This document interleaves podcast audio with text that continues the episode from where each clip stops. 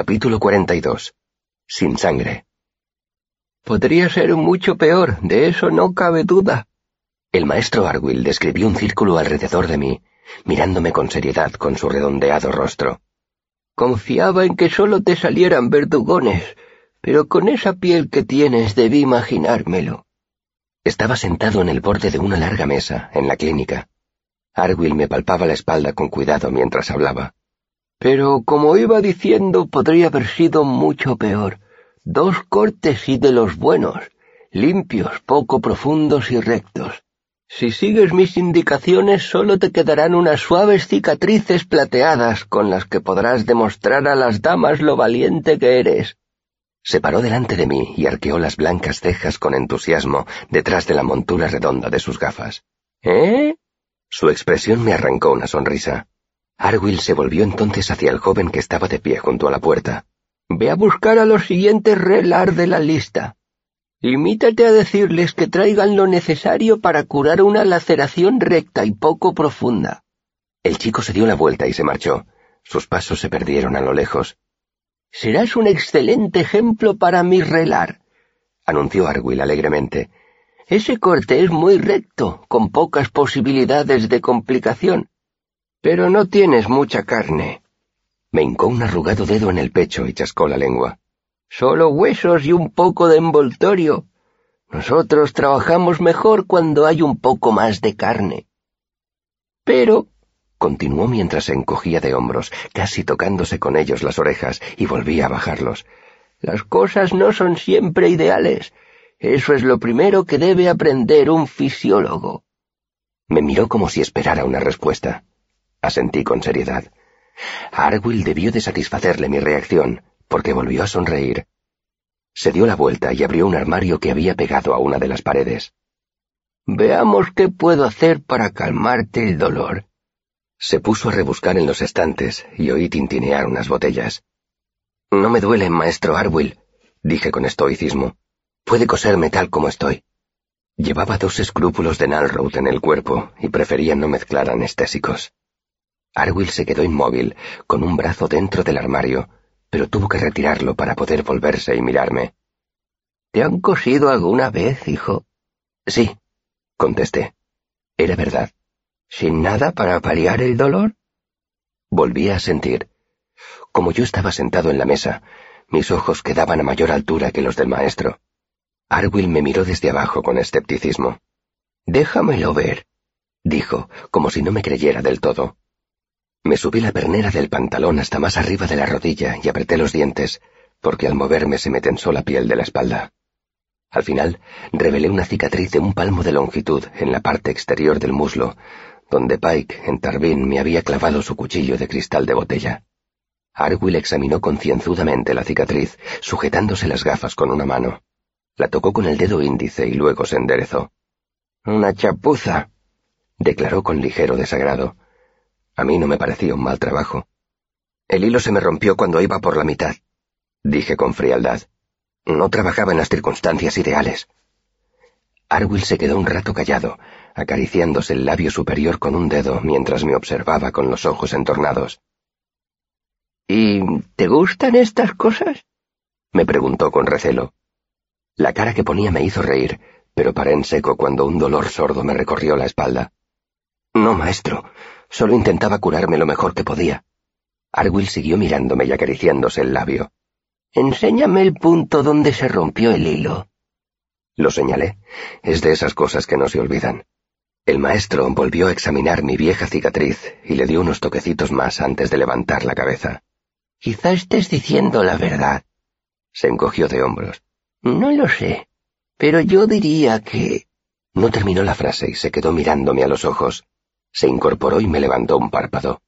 Mira hacia arriba, dijo como de pasada.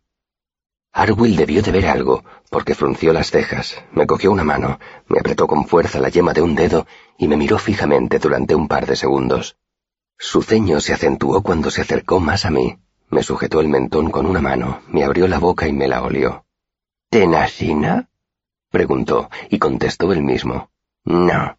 Narrow, claro. Debo de estar haciéndome viejo. ¿Cómo no lo habré visto antes? Eso también explica por qué no estás dejando mi bonita mesa perdida de sangre. Me miró con gravedad. ¿Cuánto?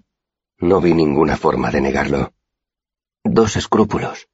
Arwill guardó silencio mientras me miraba. Al cabo de un rato se quitó las gafas y las frotó enérgicamente contra el puño de la túnica. Volvió a ponérselas y me miró a los ojos. No es extraño que a un joven le dé tanto miedo el látigo que decida drogarse. Pero si tuviera tanto miedo, se quitaría la camisa antes de recibir los latigazos. Volvió a arrugar la frente. Vas a explicármelo todo.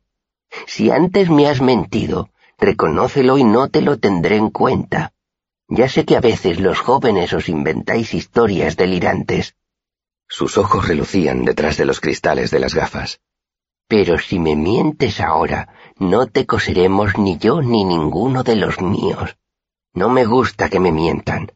Se cruzó de brazos. Bueno, explícate. No entiendo qué está pasando, y eso es lo que menos me gusta de todo. Mi último recurso, pues. La verdad. Mi maestro, Avency, me enseñó todo lo que pudo de las artes del fisiólogo. Expliqué.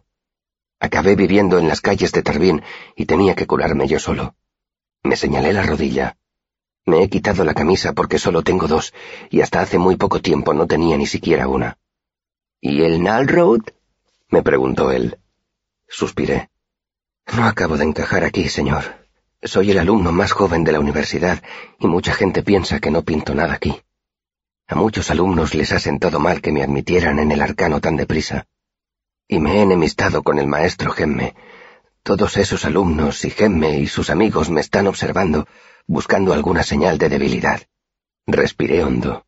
Me tomé el Nalroad porque no quería desmayarme. Necesitaba demostrarles que no podían hacerme daño.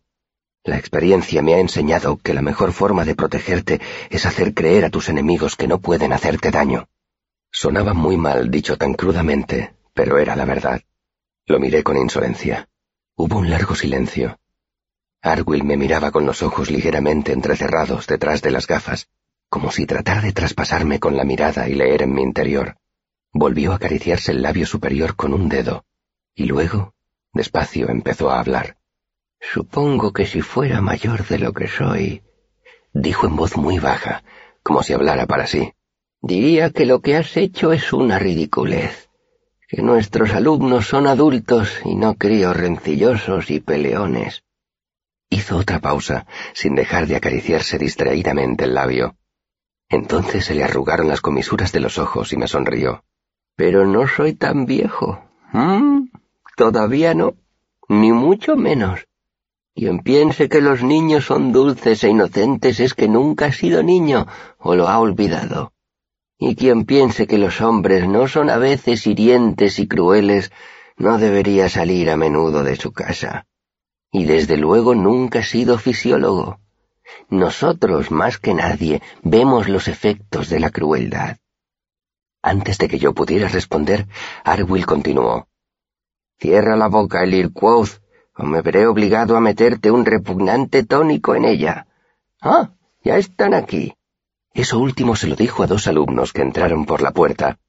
Uno era el mismo ayudante que me había enseñado el camino, y la otra, sorprendentemente, era una joven. Ah, Relar mola, dijo Arwill con gran entusiasmo. Adoptó una expresión relajada y amistosa. Nadie habría sospechado que momentos antes estábamos manteniendo una seria discusión.